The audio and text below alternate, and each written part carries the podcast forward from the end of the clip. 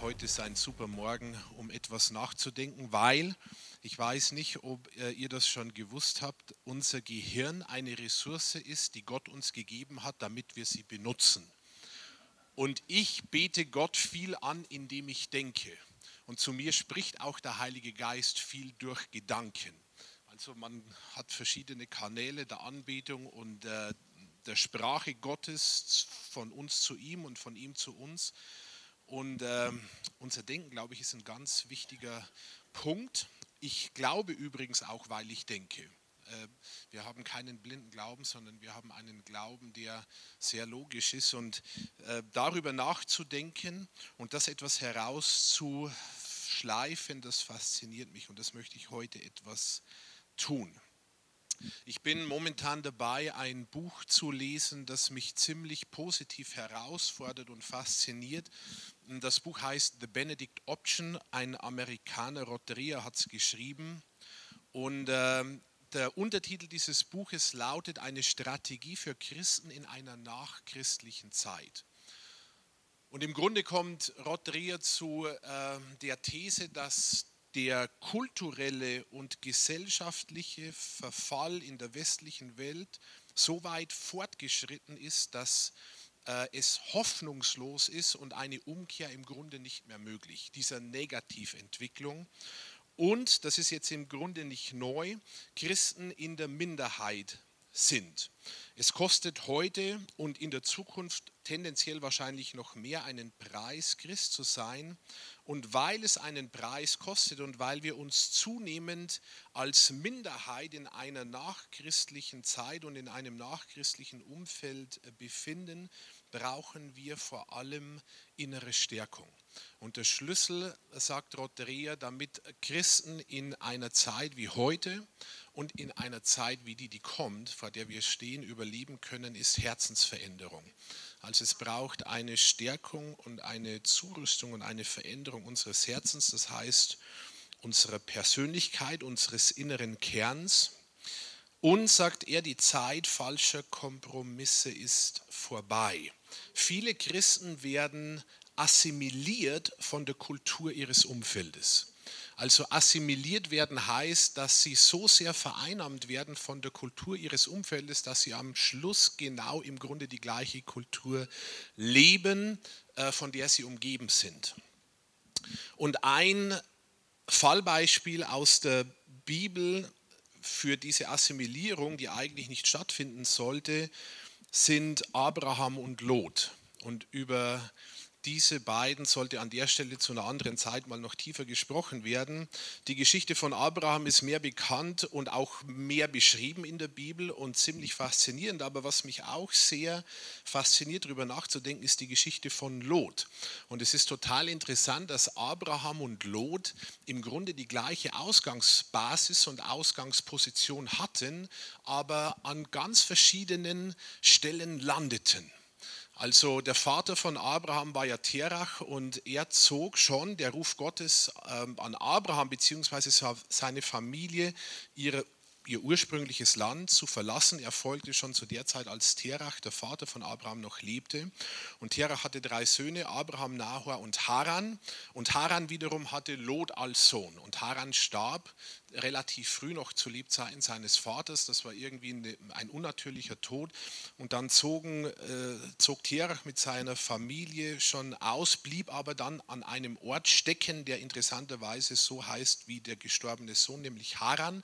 Also irgendwie ist er über diese Geschichte seines Sohnes nicht hinweggekommen und drin stecken geblieben. Und dann kommt der zweite Ruf Gottes an Abraham, wo er ihn herausfordert, 1. Mose 12.1 äh, alles zu verlassen, was ihm vertraut ist und in das Land sich aufzumachen, das Gott ihm zeigen wird. Und dann nimmt Abraham sein, seinen ganzen Haushalt mit, die Menschen, die zu ihm gehören, und er nimmt Lot mit. Also die Ausgangsbasis von Abraham und Lot ist im Grunde die gleiche, aber wenn man das Ende der Geschichte von beiden anschaut, dann ist das total unterschiedlich. Einmal Abraham, mit dem Gott seine Geschichte schreibt und der zu einer Person wird, durch den die ganze Welt und Weltgeschichte und jedes Volk beeinflusst und verändert wird. Und auf der anderen Seite Lot, der im Grunde am Schluss gerade noch mit dem nackten Leben davonkommt.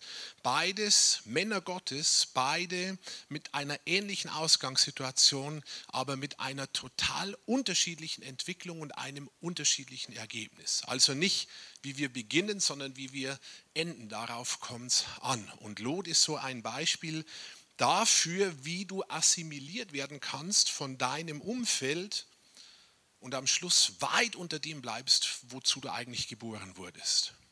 Und in dieser Geschichte von den beiden gibt es so viele interessante Punkte. An einer Stelle, beide wachsen und gedeihen und werden reich und reicher und der Viehbestand mehrt sich. Und dann gibt es einmal einen Punkt, wo beide so viel Besitzstand und Vieh haben, dass das Land nicht mehr reicht und die Hirten darüber zu einem Streit kommen. Und dann sagt Abraham zu Lot, er war ein Mann, der den Frieden suchte und Abraham sagte zu Lot, hey, zwischen uns soll kein Streit sein, wir sind doch Brüder. In Wahrheit war er ja der Onkel und Lot sein Neffe und er war älter und in der Hierarchie übergeordnet, aber er spricht ihn auf Augenhöhe an und sagt, hey Lot, wir sind doch Brüder, zwischen uns soll kein Streit sein, suche dir aus, wohin du gehen willst und ich nehme dann das, was überbleibt, weil das Land ist zu klein für uns beide.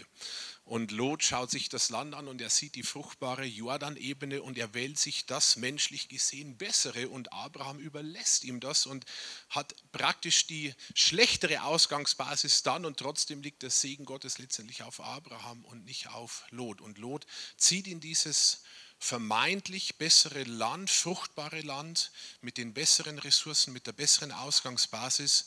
Und in dieser Jordanebene waren auch verschiedene Städte, zum Beispiel Sodom und Gomorra. Und in Sodom positioniert er sich dann und lässt sich nieder. Und was passiert? Er wird assimiliert von seinem Umfeld. Die Kultur Sodoms erfasst das Herz von Lot und beeinflusst ihn, wird übergriffig und Lot wird am Schluss gerettet, aber gerade noch wie durchs Feuer hindurch mit nackter Haut und es kostet ihn alles. Und das erinnert mich an eine Stelle, wo Paulus im Korintherbrief davon schreibt, dass einmal unser Leben, jeder von uns, unser Leben auch auf den Prüfstand kommen wird. Und dass äh, Paulus verwendet das Bild eines Feuers, in dem dann unsere Werke und unser Leben geprüft werden wird und dass es Leute geben wird, deren Werke bestehen werden, wie Edelsteine, die im Feuer bestehen, und dass es andere Leute geben wird, deren Werke verbrennen werden, weil sie einfach nur menschlich und nicht nachhaltig sind und so wie Holz und Stroh und Heu im Feuer verbrennt, wird das verbrennen. Und dann sagt Paulus, die Leute selber, die werden gerettet, aber so wie durchs Feuer hindurch. Und Lot war auch so ein Typ, er wurde schon gerettet, aber so wie durchs Feuer hindurch und es kostete ihn alles. Und der Grund war, dass er irgendwie sein Herz nicht bewahrte, sondern assimiliert wurde von der Kultur seines Umfeldes. Und von dem schreibt Rotrier und äh, Rott sagt, ähm, und er verwendet das Bild in seinem Buch, du kannst nicht mit einer brennenden Kerze in einen Sturm hinaustreten. Du brauchst einen Windschutz, ein Glas um diese Kerze, damit sie nicht vom Sturm ausgeblasen wird. Also wir können nicht mit einer brennenden Kerze, mit diesem Feuer des Glaubens in unserem Herzen in einen Sturm hinaustreten, in ein gesellschaftliches, kulturelles äh, Umfeld, das in einem massiven Verfall sich befindet und glauben, unsere Kerze brennt einfach immer nur so weiter, sondern sie wird schneller ausgeblasen, als wir denken, wenn wir nicht einen Schutz, einen Windschutz um diese Kerze positionieren. Und äh, diesen Windschutz brauchen wir und dieser Windschutz hat verschiedene Facetten. Die Gemeinde ist ein sehr wichtiger Bestandteil dieses Windschutzes, damit das Glas, die Kerze, das Feuer nicht ausgeblasen wird. Unsere Familien sollen solche Windschutzgläser sein, damit das Feuer nicht ausgeblasen wird. Wir brauchen, glaube ich, wohlwollende Beziehungen ähm, Männerkreise, Frauenkreise, freundschaftliche Verbindungen, Plattformen, wo wir Rechenschaft geben können, wo wir ermutigt werden, korrigiert werden, damit unser Feuer nicht ausgeblasen wird. Der Journalist Günter Seewald, Peter Seewald ähm, brachte ein Buch heraus mit dem emeritierten Papst Benedikt und Seewald stellt dem Papst eine interessante Frage, nämlich er fragt ihn, wie sehen Sie heute die Zukunft des Christentums? Und Papst Benedikt antwortet, dass wir nicht mehr deckungsgleich mit der modernen Kultur sind und die christliche Grundgestalt nicht mehr bestimmend ist, das ist offensichtlich. Heute leben wir in einer positivistischen und agnostischen Kultur, die sich gegenüber dem Christentum zunehmend intolerant zeigt. Umso mehr müssen sich die Glaubenden darum bemühen, dass sie das Wertebewusstsein und das Lebensbewusstsein weiterhin formen und tragen. Also Papst Benedikt sagt im Grunde mit etwas anderen Worten genau das Gleiche, was Rod Dreher sagt, dass wir in einem Umfeld leben, wo wir aufpassen müssen, das Feuer, das in uns brennt, zu bewahren. Nicht nur zu bewahren, sondern es möglichst größer werden zu lassen. Also der gesellschaftliche Verfall, und das ist keine Schwarzmalerei, sondern das ist einerseits eine, ein Versuch, die Fakten zu beschreiben, der ist ziemlich massiv. Äh, diese Woche war der britische äh, Prinz William ähm, zu Gast in einer Stiftung, die sich für die Rechte von Homosexuellen und von sexueller Vielfalt einsetzt. Und er sagte dort, und ich zitiere ihn wörtlich, ich wünschte, dass wir in einer Welt leben, in der Homosexualität völlig normal und cool ist. Und mir geht es jetzt nicht darum, gegen Homosexualität etwas zu sagen. Und ich finde das Statement von Prinz William in einem gewissen Maß total okay, weil jeder soll das sagen, was er denkt und wozu er steht. Ich habe mir nur die Frage gestellt, als ich das las, beziehungsweise als ich das hörte, weil ich sah das Video, als er das live aussprach. Ich habe mir nur die Frage gestellt, welche öffentliche Reaktion hätte es gegeben, wenn Prinz William gesagt hätte, ich wünschte, dass wir in einer Welt leben, in der die Ehe zwischen einem Mann und einer Frau total normal und völlig cool ist. Und jeder kann den Gedanken weiterdenken, wie die Reaktion, die öffentliche darauf wahrscheinlich ausgefallen wäre. Und das ist nur ein Beispiel für diesen Verfall, den wir haben. Os spricht von drei Faktoren, die zusammenkommen müssen, damit Freiheit geschehen kann. Weil die Entwicklung, die wir haben, glaube ich, sehr stark übergriffig unsere Freiheit zunehmend beeinträchtigen und limitieren wird. Und das ist noch interessant, weil im Grunde diese ganze Bewegung jetzt zum Beispiel der sexuellen Vielfalt ja im Namen der Freiheit auftritt. Und Os Guinness sagt, er spricht vom Dreiklang der Freiheit, dass Freiheit einmal erobert werden muss. Und zweitens braucht Freiheit auch Rahmenbedingungen. Und drittens braucht es einen Geist der Freiheit.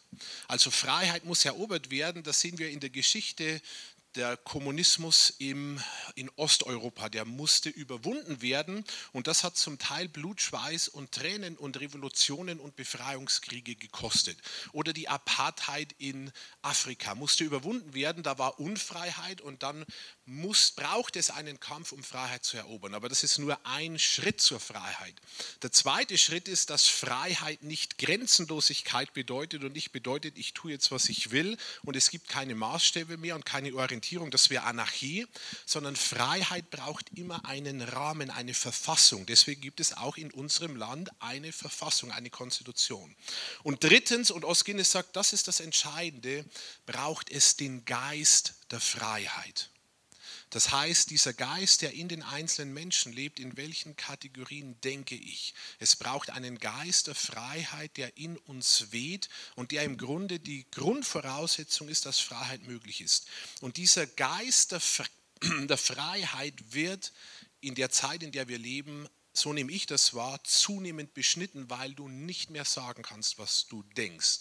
Weil die Gewissensfreiheit, die die Grundfreiheit und die Voraussetzung für alle anderen Freiheiten ist, Redefreiheit, Versammlungsfreiheit, Glaubensfreiheit, darunter steht immer die Gewissensfreiheit. Ich folge meinem Gewissen und nichts und niemandem anderem. Äh, und diese Gewissensfreiheit wird beschnitten, weil du dem nicht mehr folgen darfst. Und das ist eine sehr gefährliche Entwicklung. Und alle Leute, die die Freiheit lieben, und ich bin ein Freiheitsfan und ich glaube, dass es im Grunde ähm, der Kern, wozu wir gemacht, sind, geschaffen sind, in Freiheit zu leben, allen, denen die Freiheit wichtig ist, die sollten sehr aufmerksam die Entwicklung verfolgen und Position beziehen, wenn das dran ist, weil wir in der Gefahr sind, unsere Freiheit zu verlieren. Also Freiheit, das wäre ein eigenes Thema, wo, äh, wo ich liebend gerne mal drüber sprechen würde, heißt nicht, wir tun, was wir wollen, sondern es gibt Maßstäbe. Ähm, Anselm von Canterbury, ein großer Kirchenlehrer, sagte mal, Freiheit ist nicht schon die Möglichkeit, unter mehreren Alternativen zu wählen, sondern die Selbstbindung als, an das als wahr und gut erkannte. Verstanden? Also Freiheit heißt nicht, ich wähle zwischen verschiedenen Optionen, nicht nur das, sondern ich binde mich an etwas und das heißt, ich mache mich unfrei an das, was ich als wahr und gut erkannt habe. Ein ganz einfaches Beispiel. Als ich geheiratet habe, habe ich meine Freiheit benutzt, um mir die Frau auszusuchen, die ich heiraten will. Aber in dem Moment der Hochzeit habe ich meine Freiheit im Grunde wieder aufgegeben, mir ab dem Zeitpunkt irgendjemand anderen zu suchen. Also eine höhere Form von Freiheit als zu tun, was man will, ist, ich binde mich an etwas und mache mich quasi unfrei an etwas, das ich als wahr und gut erkannt habe. Das heißt, ein bisschen philosophisch, aber total wichtig, die höchste Form der Freiheit ist im Grunde eine gesunde Unfreiheit. Während die höchste Form der Unfreiheit eine ungesunde Freiheit ist. Und das, was uns die Welt als Freiheit verkauft, also Leben nach dem Lustprinzip und tu, was du willst und es gibt keine Maßstäbe und alles ist möglich, das führt uns letztendlich in die Unfreiheit und das beginnt in uns, Bindungen, Verwirrung, Orientierungslosigkeit, Abhängigkeiten, Lügen. Und das, was die Welt uns als Unfreiheit verkaufen will, nämlich Leben in den Ordnungen Gottes und nach seinem Wort und nach seinen Geboten, führt uns tatsächlich in die Freiheit. Und das beginnt wieder in uns indem wir uns unserer Identität mehr und mehr bewusst werden, indem Lüge durch Wahrheit ersetzt wird, indem ich von falschen Bindungen frei werde, indem ich mich mit meiner Geschichte versöhne und so weiter. Also es beginnt immer in uns und das schließt den Kreis wieder bei Rod Dreher, der sagte, der Schlüssel, um in einer Zeit wie heute zu überleben, ist Herzensveränderung und Herzensstärkung. Und, und damit schließe ich jetzt das Kapitel Freiheit, wir sind immer noch bei der Einleitung, bevor ich dann zu dem komme, was ich eigentlich heute sagen möchte. Dr. Hans-Joachim Maas, einer der bekannten Psychoanalytiker des Landes, er sagt im Grunde genau das Gleiche. Äh, ich, er hat Rodrea, vermute ich, nicht gelesen äh, und kommt von einer total anderen Ecke, aber er sagt auch, der gesellschaftliche Verfall ist so weit fortgeschritten, dass nur noch ein Clash uns retten kann. Und er spricht vom falschen Leben und von einer normopathischen Gesellschaft. Also pathisch, das ist krank und normo, die Norm. Die Gesellschaft ist im Großen und Ganzen so krank, dass das Kranke als normal und das äh, Gesunde als unnormal verstanden wird. Und wir sind so weit fortgeschritten in diesem Prozess, dass es menschlich gesehen keine Hoffnung gibt. Das Einzige, was uns retten kann und was kommen wird, ist, die Kiste muss an die Wand fahren. Es braucht einen Zusammenbruch, einen Kollaps des Systems und das wird einen Preis kosten. Das wird Leben kosten, das wird total wehtun, aber das ist der einzige Weg, um aus den Zusammenbrüchen dann neu, ähm, praktisch neue Dinge zu entwickeln und neu aufzustehen. Also viele verschiedene Köpfe, die alle kluge Denker sind äh, und im Grunde in dieselbe Richtung die Lage analysieren, kommen da zusammen. So, und jetzt sagt Rodria, und das ist der Punkt, der mich für heute ein bisschen inspiriert hat, Rodria sagt, was ist eigentlich die Geschichte der Christen? Also nicht die persönliche Geschichte, sondern die Geschichte des Christentums. Was ist die Story? Was ist das christliche Menschenbild und Weltbild? Und Christen müssen wieder viel mehr zu guten Erzählern ihrer Geschichte werden. Weil unser Umfeld braucht das und wartet darauf. Und wenn dieser Kollaps kommt, der kommen wird und der auf der Mikroebene in vielen einzelnen Leben ja schon stattfindet, dann sollen die Christen nicht zurückgezogen in ihren frommen Zirkeln ihr Dasein fristen, sondern dann müssen sie sichtbar und ansprechbar sein. Und sie brauchen eine Liebe für ihr Umfeld. Äh, wir brauchen eine Liebe für unser Umfeld und für die Homosexuellen und für alle anderen auch. Äh, weil wir Menschen nur dann erreichen können, wenn wir sie lieben. Sonst nicht. Und das müssen wir uns hinter die Ohren schreiben. Wenn ich Menschen nicht liebe, kann ich sie nicht erreichen. Und wenn ich Menschen nicht liebe, dann, dann werde ich lieber nicht auf Menschen losgelassen, äh, weil ich mehr Schaden anrichte, als ich Gutes tue. Und deswegen beginnt es bei uns, wenn ich mal von den frommen Kreisen spreche, damit, dass wir eine Grundsatzentscheidung treffen. Ich liebe die Menschen in meinem Umfeld, egal was sie glauben, egal wie sie drauf sind, egal welche Meinung sie vertreten, egal welche sexuelle Orientierung oder sonst was. Homosexualität ist ja nur ein Beispiel und es ist auch nicht das große Problem. Und es gibt viele andere Schieflagen, die genauso falsch sind, nur in frommen Kreisen als nicht so dramatisch angesehen werden. Wir brauchen eine Liebe für unser Umfeld. Und das ist, was Jesus vorgelebt hat. Er zog umher und er liebte die Leute. Und er war in allen möglichen und unmöglichen Kreisen und er liebte und er liebte und er liebte. Und es kam zu Begegnungen zwischen dem liebenden Jesus und den Menschen aus der Welt und immer dann, wo es Begegnungen gab, gab es Herzensberührung und Herzensveränderung. Also Christen, sagt Rodria, sollten, müssen ihre Geschichte besser erzählen lernen, was heißt es eigentlich, Christus sein und was hat Gott sich dabei gedacht, als er uns und die Welt schuf weil wir in einem Kampf um Wahrheit sind. Und das Thema, das ich für heute gewählt habe, ist die ultimative Realität. Die ultimative Realität. Weil wir von so viel Lüge und von so viel Verwirrung umgeben sind und äh, der ganze Trend des Relativismus, der sagt, es gibt keine absolute Wahrheit mehr, sondern nur noch relative Wahrheiten und so infiltriert und im Grunde verunsichert, dass wir uns bewusst machen müssen, was ist letztendlich Realität, was ist die ultimative Realität, die letztendliche Wahrheit. Und diese Frage nach der Wahrheit, die ist nicht neu, die beschäftigt Menschen zu allen Zeiten. Wenn wir von Jesus lesen, als er vor Pilatus stand und verhört wurde und es um sein Leben oder Tod ging, da äh, sagt Jesus zu Pilatus, du hast recht. Pilatus fragt ihn, ob er tatsächlich ein König wäre, wie die Leute das behaupten. Und Jesus sagt, du hast recht, Pilatus, ich bin ein König. Ich bin in die Welt gekommen, um für die Wahrheit Zeuge zu sein. Dazu bin ich geboren. Jeder, sagt Jesus, der auf der Seite der Wahrheit steht, hört auf meine Stimme. Und dann antwortet Pilatus mit einer total interessanten Frage. Was fragt er? Wahrheit, sagt Pilatus. Was ist Wahrheit? Und das ist die Frage, die uns Menschen beschäftigt. Wenn man in den Duden hineinschaut, dann bedeutet Wahrheit so viel wie Übereinstimmung einer Aussage mit der Sache, über die sie gemacht wird. Beziehungsweise Synonyme Richtigkeit, Wirklichkeit oder Realität.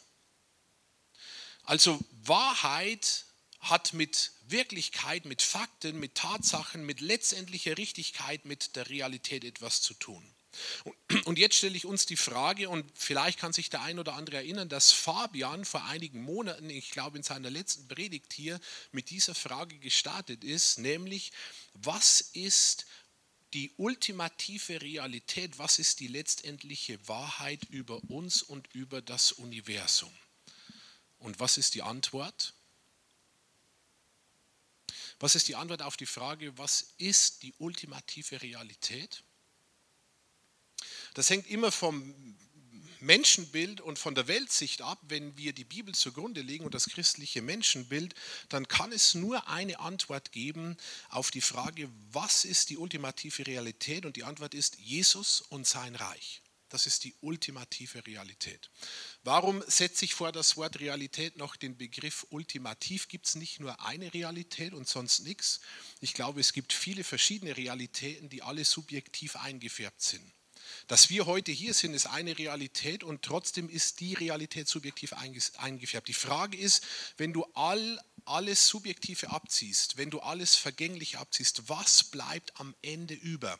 Was ist das Fundament, auf dem die ganze Schöpfung, das Universum, die Welt, die Menschen, auf dem alles andere aufgebaut ist? Und die Antwort ist, legt man den christlichen Glauben zugrunde, die Antwort ist Jesus und sein Reich.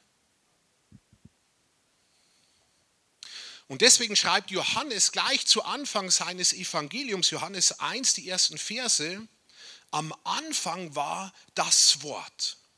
Das Wort war bei Gott und das Wort war Gott. Der, der das Wort ist, war am Anfang bei Gott. Durch ihn ist alles entstanden. Es gibt nichts, was ohne ihn entstanden ist. Und diesen Vers kennen viele von uns und über den liest man schnell, aber da steckt gewaltig viel drin.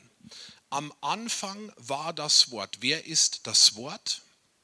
Jesus Christus. Im weiteren Verlauf des Johannesevangeliums wird ganz deutlich klar, dass mit dem Wort Jesus Christus gemeint ist. Und wo war Jesus Christus? Das Wort war bei Gott. Und wer ist Gott? Der Vater. Der Vater ist, ist Gott. Also das Wort der Sohn war bei Gott dem Vater. Haben wir zwei Personen. Der, der das Wort ist, war am Anfang bei Gott. Durch ihn ist alles entstanden. Es gibt nichts, was ohne ihn entstanden ist. Und wenn wir das ernst nehmen, und zurück zur Frage kommen, was ist die ultimative Realität, dann wird klar, Jesus und sein Reich. Das war am Anfang und auf ihm baut alles auf und es gibt nichts, schreibt Johannes, was ohne ihn entstanden ist. Also du nicht, ich nicht, kein Baum, keine Pflanze, kein Meer, kein Stuhl. Wenn du Jesus und sein Reich rausziehst aus dem, was sichtbar ist, fällt alles in sich zusammen. Das ist die ultimative Realität. Und das ist der Anfang, die ersten drei Verse des Johannesevangeliums. Und wenn man in die ersten drei Verse der Bibel überhaupt geht, wo kommt man dann hin? Ganz an den Anfang, erstes Buch Mose, erstes Kapitel, erste drei Verse. Und was ist da geschrieben? Dort heißt es, im Anfang schuf Gott die Himmel und die Erde. Die Erde aber war wüst und leer das hebräische Wort, das hier verwendet wird, kennen wir. Tohu war Bohu, Chaos, Durcheinander. Die Erde war wüst und leer und es lag Finsternis auf der Tiefe und der Geist Gottes schwebte über den Wassern. Und Gott sprach. Punkt, Punkt, Punkt und dann geht's los. Licht und Ordnung und Struktur und Meer und Erde und Tag und Nacht und Pflanzen und Tiere und Fische und Vögel und am Schluss als Höhepunkt der Schöpfung der Mensch. Und hier im Grunde genau das gleiche wie bei Johannes. Also Neues Testament und Altes Testament passen total gut zusammen. Das ist jetzt eine ganz verkürzte Auslegung, aber finde ich total interessant. Wieder der Hinweis zum Beispiel auf die Trinität, also die Dreifaltigkeit Gottes. Im Anfang schuf Gott, der Vater, Himmel und Erde. Der Geist Gottes, zweite Person der Gottheit, schwebte über den Wassern und Gott sprach das Wort Jesus Christus, dritte Person der Gottheit. In den ersten drei Versen der Bibel alle drei Personen Gottes zusammen und es wiederholt sich später, äh, Bücher später und Jahrhunderte später in der Geschichte in Johannes 1, 1 bis 3. Was ist die ultimative Realität? Jesus und sein Reich. Durch ihn ist alles geschaffen, auf ihm baut alles auf. Also ein paar Basics aus diesen paar Versen raus. Am Anfang, was heißt das? Vor Raum und Zeit, bevor irgendetwas in Existenz kam, schuf Gott. Das heißt, die Schöpfung, das Universum hat einen Anfang. Das ist eine Erkenntnis, zu der die Wissenschaft in den 60er Jahren ungefähr durchgebrochen ist. Dass alles, was geschaffen ist, jede Materie einen Anfang haben muss, ist total interessant.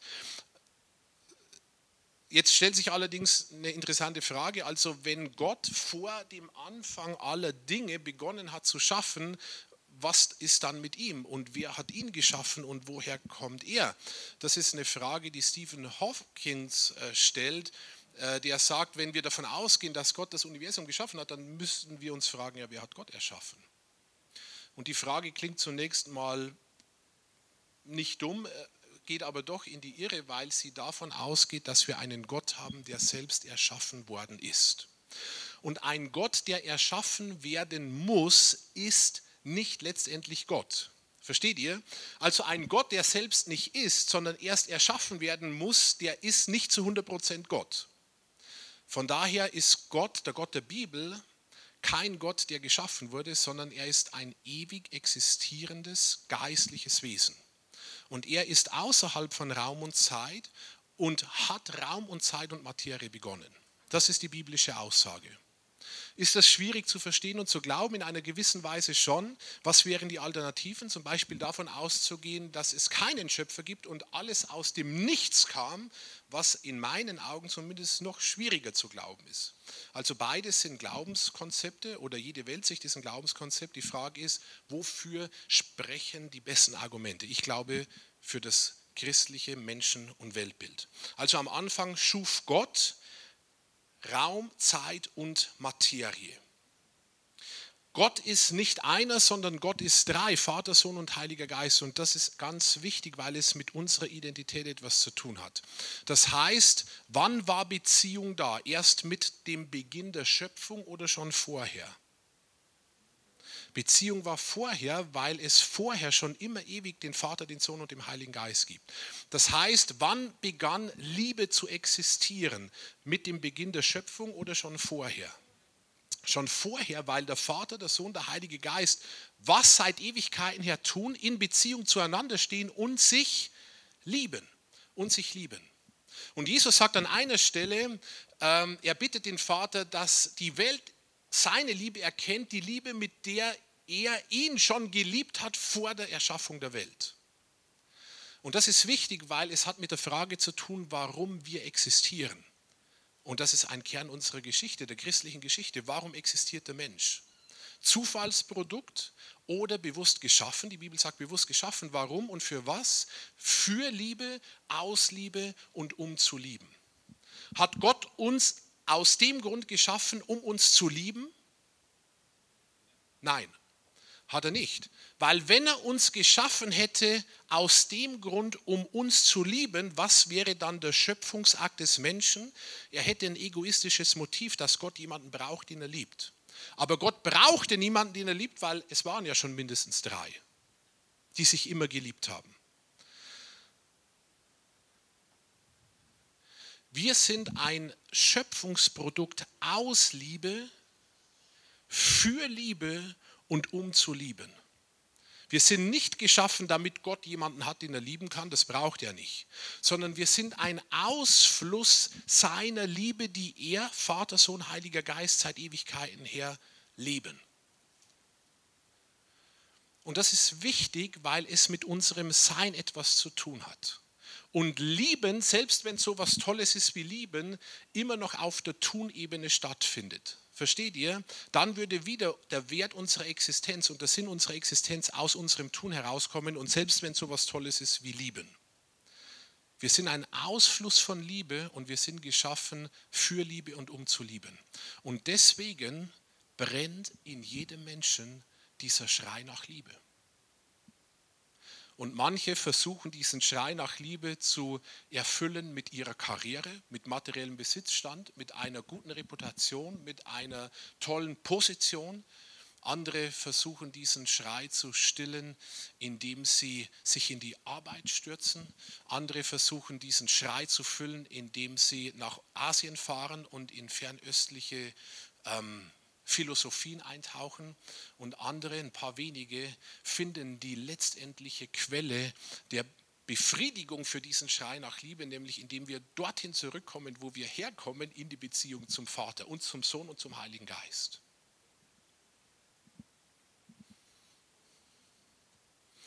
Augustinus sagte mal, Liebe bedeutet, dass erstens jemand da ist, der liebt dass zweitens etwas da ist, das geliebt wird und dass drittens die Liebe da ist zwischen 1 und 2. Und hier ist wieder der Dreiklang, der Liebhaber, der Vater, das, was geliebt wird, in dem Fall wir als seine Schöpfung und die Liebe, die seit Ewigkeiten her existiert. Wenn das im Grunde der ursprüngliche Zustand und der Grund ist, warum wir in Existenz kamen, dann kommt jetzt meine nächste Frage, nämlich die Frage, was ist Sünde? Fragezeichen. Was ist Sünde? Und sage keiner, dass er den Begriff zum ersten Mal hört, Sünde.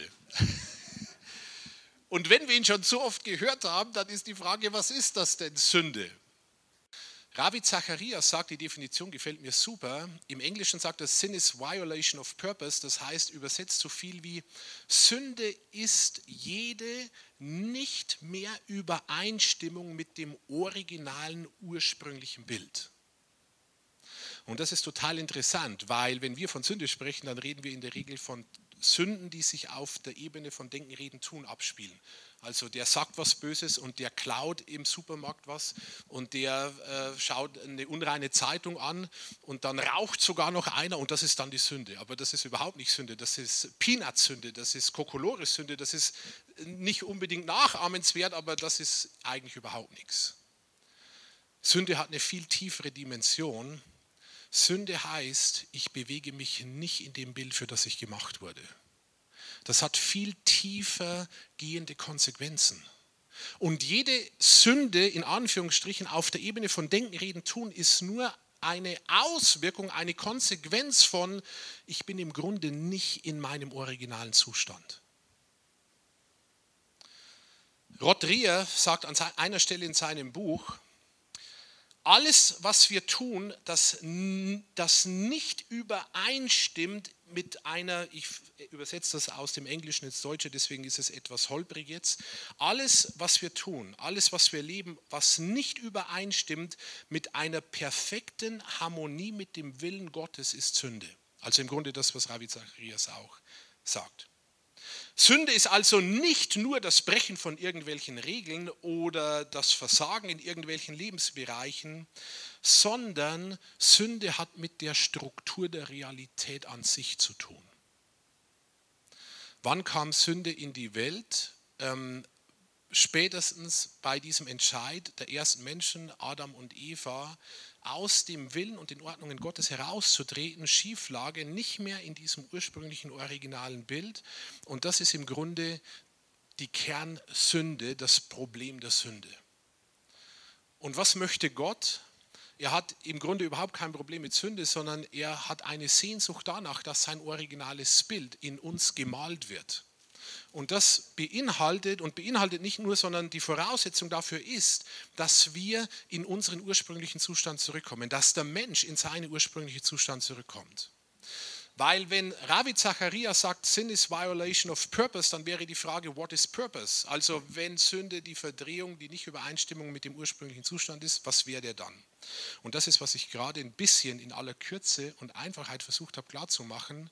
Dieses Liebesbeziehungs, dieser Liebesbeziehungskreislauf vom Vater, vom Sohn, vom Heiligen Geist, für den wir, aus dem wir heraus äh, geschaffen sind, für Liebe, aus Liebe und um zu lieben. Und das trifft die Grundsehnsucht von jedem Menschen, ob er das zugibt oder nicht und ob ihm das bewusst ist oder nicht.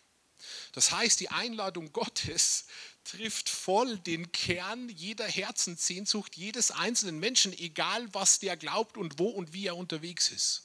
Komm zurück in das, wofür du geschaffen bist.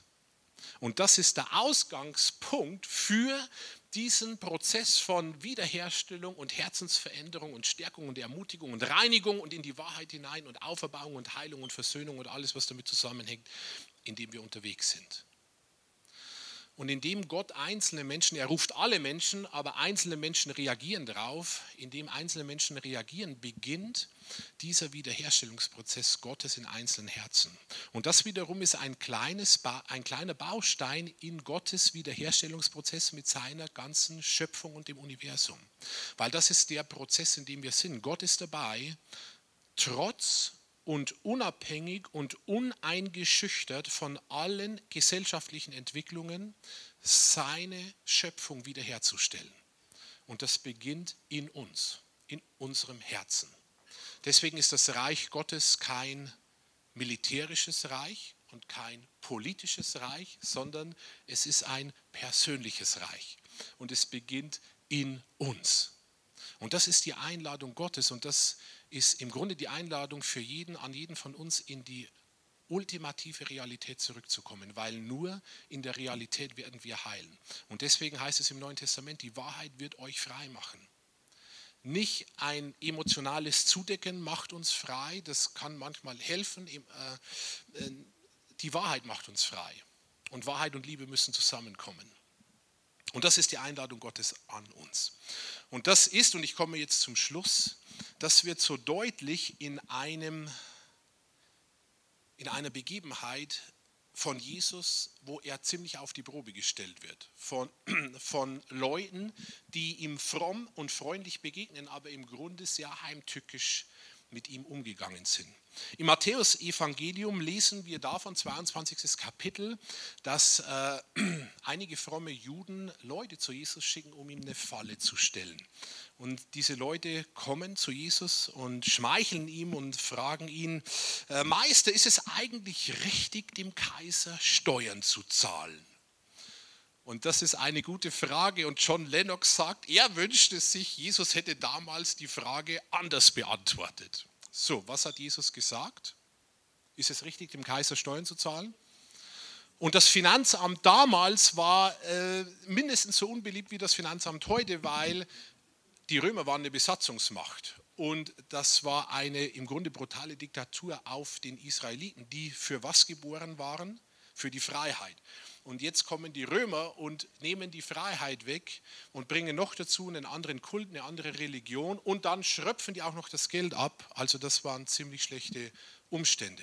Und die Frage war auch deswegen besonders heimtückisch.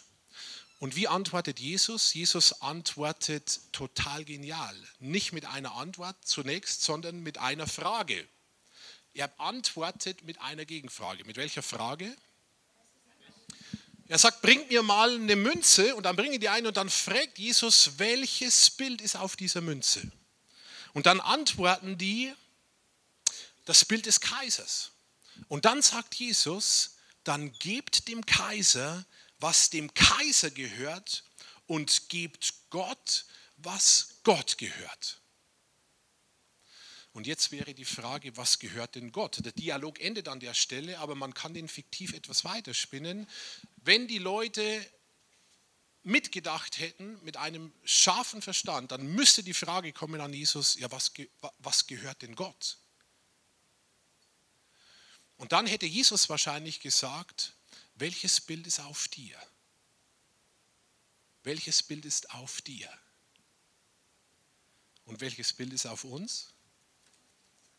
das Bild Gottes. Jeder einzelne Mensch ist geschaffen im Bilde Gottes. 1. Mose 1,26 und Gott sprach, lasst uns Menschen machen nach unserem Bild, uns ähnlich.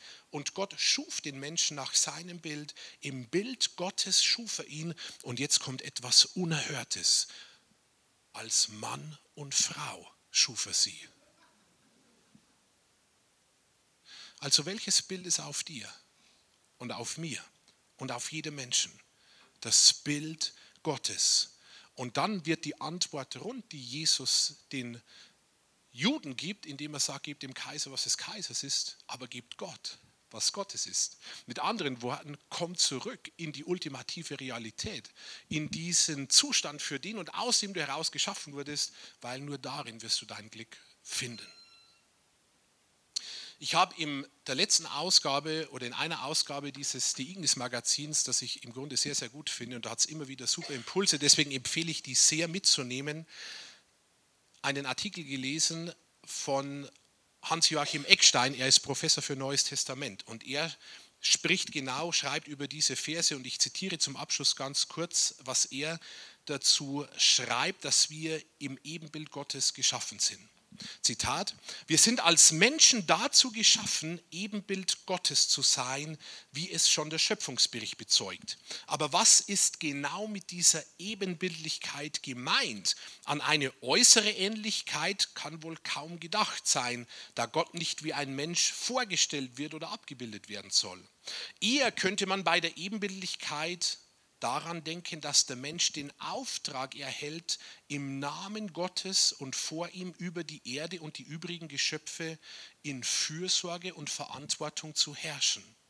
Dann bezöge sich die Ebenbildlichkeit auf die Verantwortung gemäß dem Auftrag Gottes und für ihn auf dieser Erde zu leben. Aber auch damit bleibt die Frage noch offen, wie dieses stellvertretende Handeln des Menschen als Bild und gegenüber Gottes genau zu verstehen ist.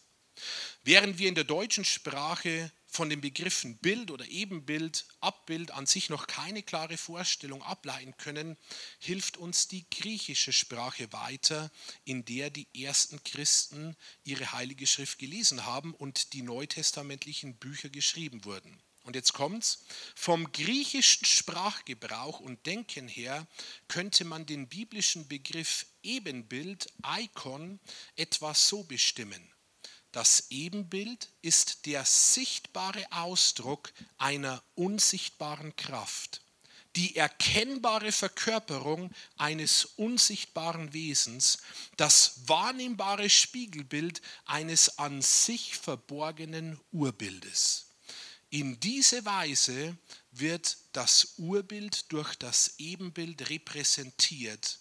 Das heißt, es ist in ihm offenbar gegenwärtig und wirksam. Zitat Ende. Also was sind wir als Menschen, als Männer und Frauen? Wir sind das sichtbare, wahrnehmbare Spiegelbild einer unsichtbaren Kraft, eines verborgenen Urbildes, nämlich Gottes.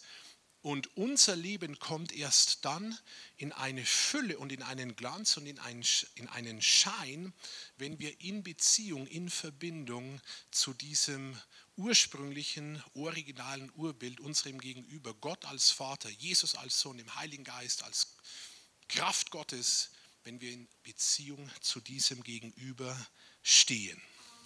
Und das bringt mich, und damit schließe ich ab, zu einem der schönsten Gedichte der deutschen Literatur. Das kennt ihr alle.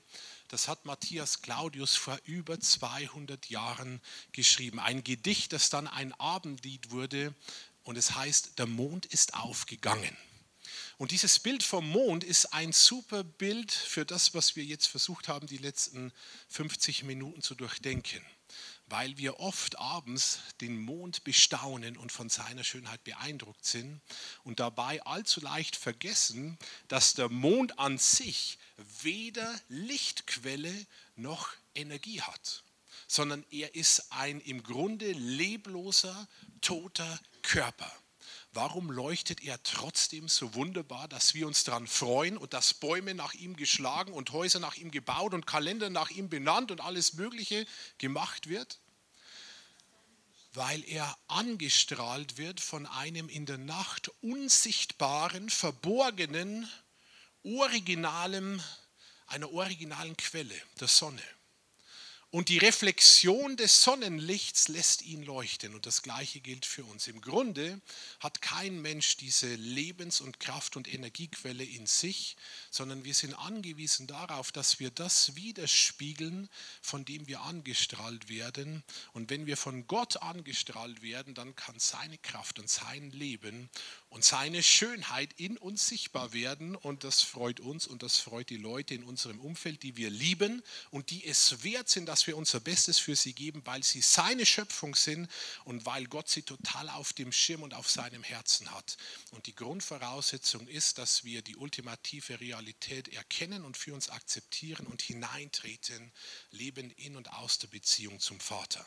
Im dritten Vers von Der Mond ist aufgegangen heißt es, der Vers, die Strophe gefällt mir besonders gut.